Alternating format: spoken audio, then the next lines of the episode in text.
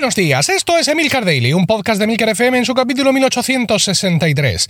Yo soy Emilcar y este es un podcast sobre tecnología en general, Apple en particular, redes sociales, productividad personal y francamente cualquier cosa que me interese. Hoy es viernes 16 de octubre y como todos los viernes se toca miscelánea, un capítulo en el que repasar los temas tratados durante la semana y también aquellos nuevos o que hemos pasado por encima.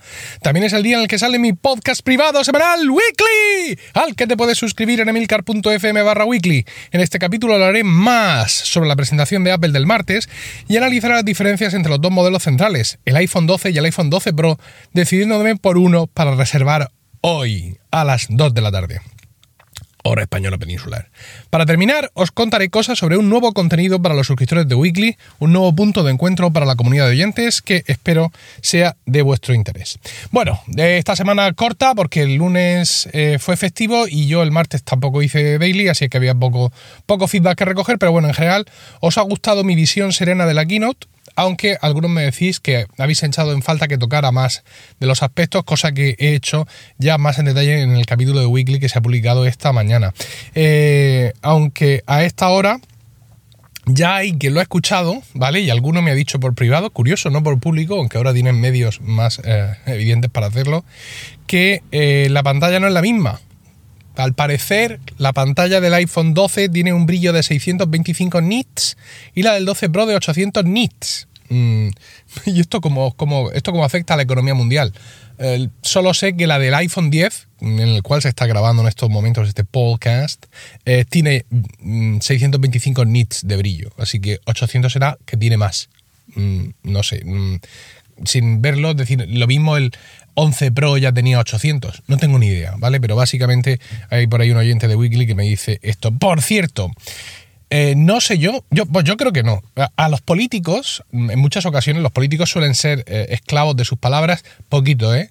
Poquito poquito eh, en plan Steve Jobs. O sea, pueden decir una cosa y la contraria a los, a los seis meses, o incluso una cosa y la contraria en la misma frase. En, momentos de especial, mm, de especial zozobra política, esto ha ocurrido recientemente y no es por ser partidista, aunque todos sabéis de qué pico geo. Eh, Pablo Casado criticando al gobierno con el tema de la gestión del coronavirus en ocasiones, en la misma frase, ha reclamado el control del gobierno central y, a continuación ha reclamado la independencia de las, de, las, comunidades autónomas. Y esto les pasa mucho a los políticos. Y hay frases que además les persiguen durante, durante mucho tiempo, ¿no? Por ejemplo, a Rajoy, cuando le, hicieron dos preguntas seguidas una periodista, una ya muy comprometida, dijo, eh, de, de, lo primero ya tal, y de lo segundo, no, ese tipo de cositas, ¿no? Cuando Cospedal dijo lo del despido en diferido en tres tiempos cambiado en el tiempo sobre el despido de todo ese tipo de cosas, pero creo que no les persiguen tanto sus frases y que la prensa y eh, sus rivales políticos y sus seguidores o detractores no les recuerdan tanto las frases como vosotros a mí aquel día, maldigo el día en el que se me ocurrió decir que me compraría siempre, siempre, ever, dije, el iPhone más pequeño que Apple me ofreciera. Y eh, esta frase que mm, me la soléis recordar con frecuencia ha venido a, vuestras pequeños, a vuestros pequeños cerebros eh, protozoicos, especialmente eh, en esta semana en la que Apple ha sacado algo denominado iPhone mini, ¿vale? Con un tamaño, insisto, no el más pequeño de su historia, pero sí ya mm, mini para los tiempos que corren y con esa palabra mini. Sois muchos, muchos queridos oyentes los que habéis aprovechado el momento para recordarme eh, que yo dije en su momento eh, que me iba a comprar el iPhone más pequeño que Apple me ofreciera siempre. Gracias, gracias por tener tan presente mis palabras siempre en, vosotros. Bueno, en fin, esto es tontada. No me voy a quejar de ser relevante en mi audiencia. Por el amor de Dios, muchísimo peor que te ignorara, aunque te troleen inmisericordiamente eh, mes tras mes. Eh, más cosas. ¿Os ha sorprendido el tema mío haciendo deporte? Vale, el primer sorprendido soy yo. Esto es lo que hay. Y muchos de vosotros me habéis escrito para decirme por qué en mi gimnasio no llaman spinning al spinning. Que no es por tender una trampa mortal a los señores de mediana edad así un poco orondos, sino porque spinning es una marca registrada. Entonces no puedes decir que haces spinning si no estás haciendo spinning, es decir, las compras supongo, no lo sé, las bicicletas, los entrenamientos, los vídeos, te han explicado bien lo que le tienes que gritar a la gente y todo ese tipo de, historias. Así que por eso se llama uh, Cyclo o como demonios lo quieran llamar. Por cierto, ICG es, eh, que es la marca de las bicicletas y de la aplicación que estoy usando en el gimnasio, es como era Indoor, ¿es Indoor? Horiculator o es Indoor. Yo creo que será Indoor, ¿verdad? No lo sé, lo de Indoor me suena cachondeo. Es Indoor eh, Cycling Group, ¿vale? Y uno de vosotros muy amablemente en un mensaje privado por Instagram ya me ha facilitado una banda pectoral eh, por 30 pavos. Con lo cual, pues ahí tengo ya para entretenerme y seguir cacharreando. Que tengo pendiente ir a un sitio que me ha recomendado del gimnasio llamado Borrasca. Eh, que está en Puente Tocino, por cierto, si hay alguien entre Puente Tocino y Llano de Brujas. Estos son, son nombres de poblaciones reales de Murcia, ¿vale? Puente Tocinos y a continuación Llano de Brujas todo bien por aquí, sin ningún problema. Al parecer hay un sitio allí llamado Borrasca, donde tiene una magnífica gama de, eh, de calzas, que es como llamamos a, a las zapatillas especiales para, para, bicicleta. Y tengo que irme para allá, mm, a ver si hago un poder. Lo que pasa es que tengo la mudanza y la reforma encima. Mm, todo muy complicado, en fin, mm, vamos a intentar sobrevivir. Seguimos, seguimos con, eh, daos cuenta de una cosa, hoy en misceláneas son varios temas, pero cuando realmente tu interés tecnológico mm, tiene una amplitud de mira muy reducido y ocurre una semana como esta, tiene muy complicado montar un miscelánea. Yo lo he intentado, vamos a ver qué es lo que me ha salido, ¿vale?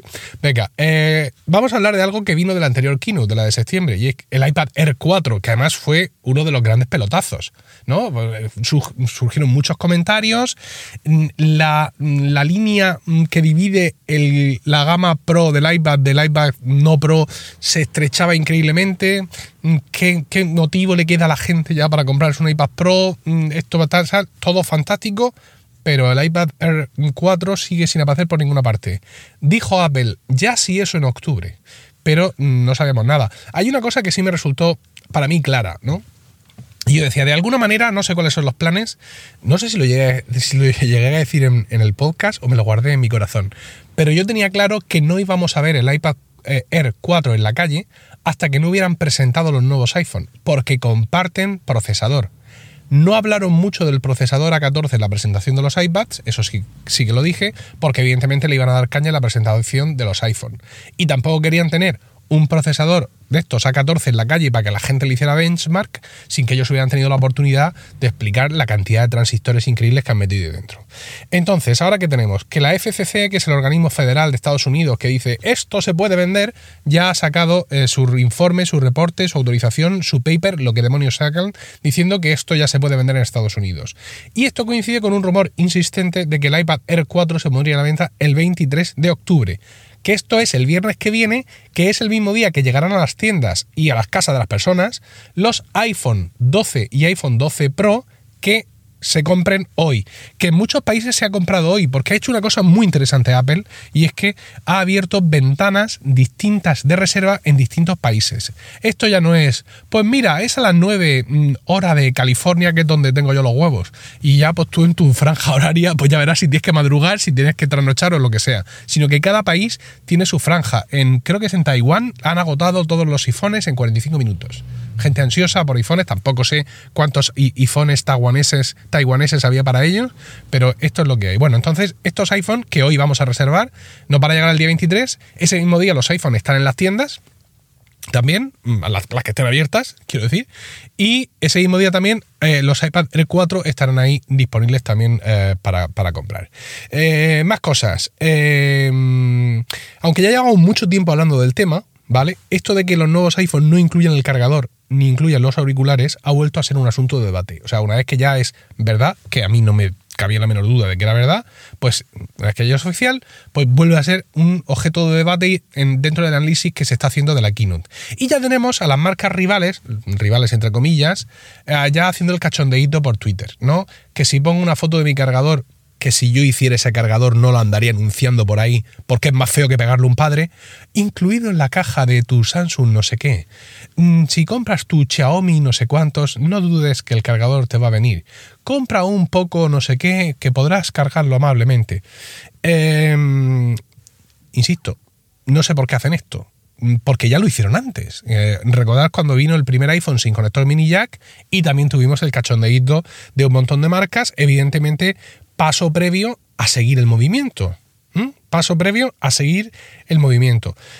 Insisto, no es que yo opine que es una gran decisión de Apple y que todo el mundo tiene que, que, seguirla para salvar el planeta. Ya he mostrado mis dudas al respecto de esto. Está bien, reconozco la diferencia de volumen, te caben más sifones en el container, todo esto está claro, ¿no?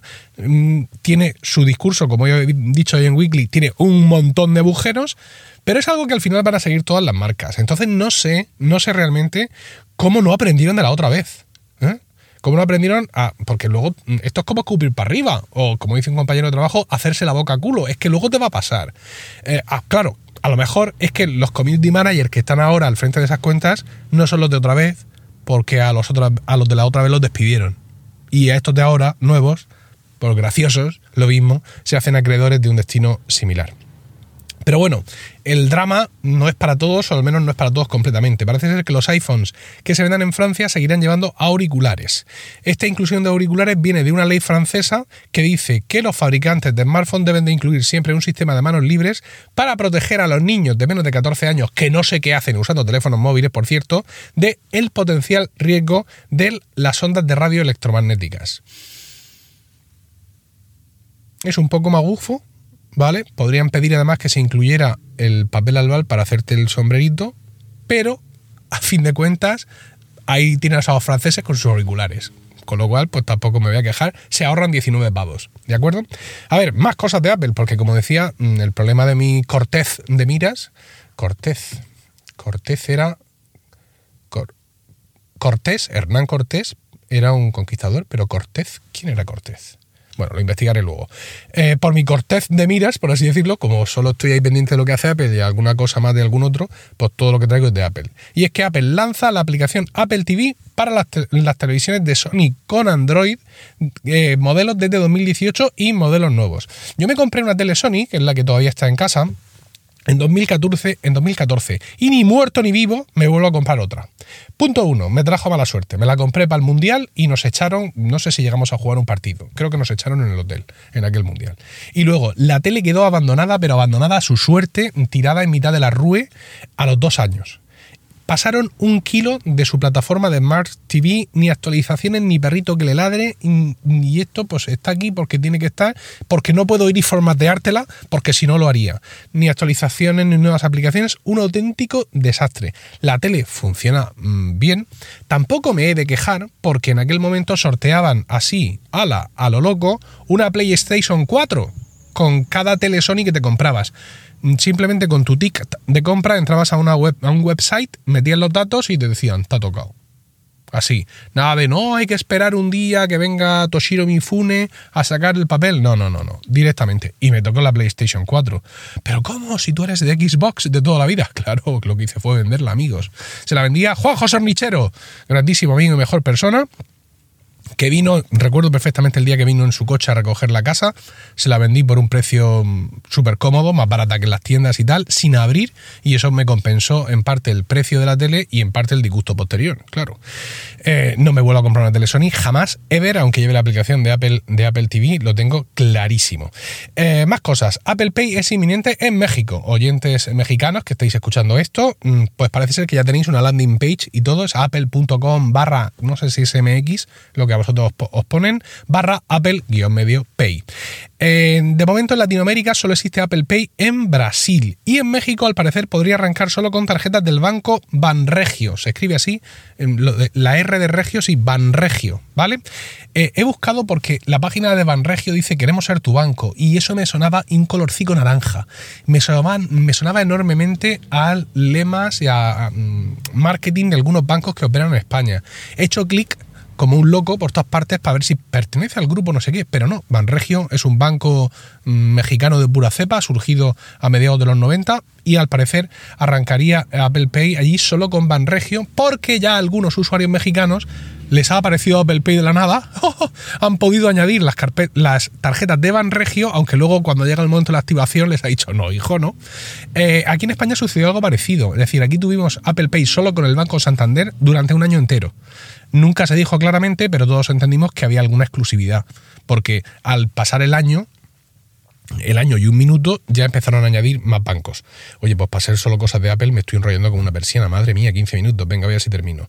Eh, a ver, más cosas. Eh, a partir del 22 de octubre vas a tener tres meses gratis de Apple Arcade con cada compra de un dispositivo nuevo. Todo esto para nuevos clientes de Arcade. Es decir, a mí ya esto ya no aunque yo me voy a comprar un iPhone eh, ahora, en un ratico, o ya me lo habré comprado, que no sé cuándo estás escuchando esto, porque aquí cada uno escucha las cosas cuando, cuando puede, cuando quiere, cuando le dé la gana. Eh, a mí esto ya no me vale porque yo ya he sido cliente de Apple Arcade. Ah, bueno, pues entonces eh, que tu señora se compra un ratón y entonces que lo active ella. Tampoco vale así porque, digamos, tu militancia en estos servicios mancha tu cuenta familiar. no se me ocurre forma más poética de describirlo. Hay que reconocer una cosa, ¿eh? Mm, habrá podcasters mejor, ¿vale?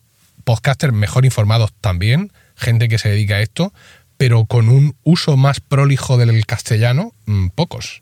Cierto es que soy de Murcia, el acento se me escapa a veces y digo frases como contó y con eso. Pero también es cierto que hay veces que os dejo con el culo torcido. Quizá en estos momentos para defender mi mm, afilada prosa tendría que haber elegido algo mejor que con el culo torcido, pero bueno, eh, ahí está la cosa. Eh, os decía que una vez que alguien en tu familia ha usado alguna mm, prueba de lo que sea, de servicios de Apple, ya eso ha impregnado a toda la familia. Por ejemplo, nosotros en casa estamos ahora viendo Apple TV Plus con el año de gracia que le dieron a Rocío cuando se compró su iPhone 12, ¿vale? Y aunque yo me compre un nuevo iPhone hoy, yo no puedo aplicar, si ese año de gracia siguiera vigente, que creo que dije que sigue hasta el 14, o que mm, tengo hasta el 14, me dan hasta el 14 de febrero de 2021, yo no lo voy a poder activar porque yo ya he estado en una familia que tenía Apple TV Plus. Bueno, pues Apple Arcade, ahí Apple Mm, ya lo he dicho en el wiki, eh, en el weekly. Apple One, eso es lo que tendrían que haber activado el martes, pero en fin, ellos sabrán. Eh, más cosas, alguna confusión de algunos de vosotros eh, cuando me escribís, cuando mm, aparezco ahí mencionado en alguna conversación de Twitter sobre las fechas del HomePod. El HomePod Mini se pone, está disponible para pre-reserva el 6 de noviembre y te llega a tu casa o puedes bajar abajo al, al MediaMarkt a comprarlo el 16 de noviembre. Yo creo que la, la, la confusión viene por lo de 6-16 y porque es extraño el decalaje de 10 días.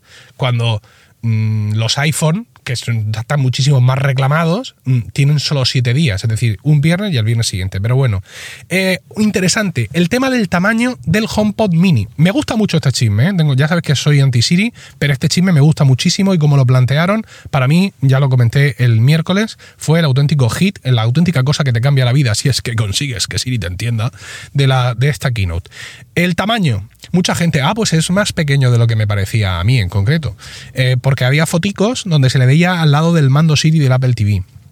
Bueno, pues es más pequeño aún de lo que te imaginas.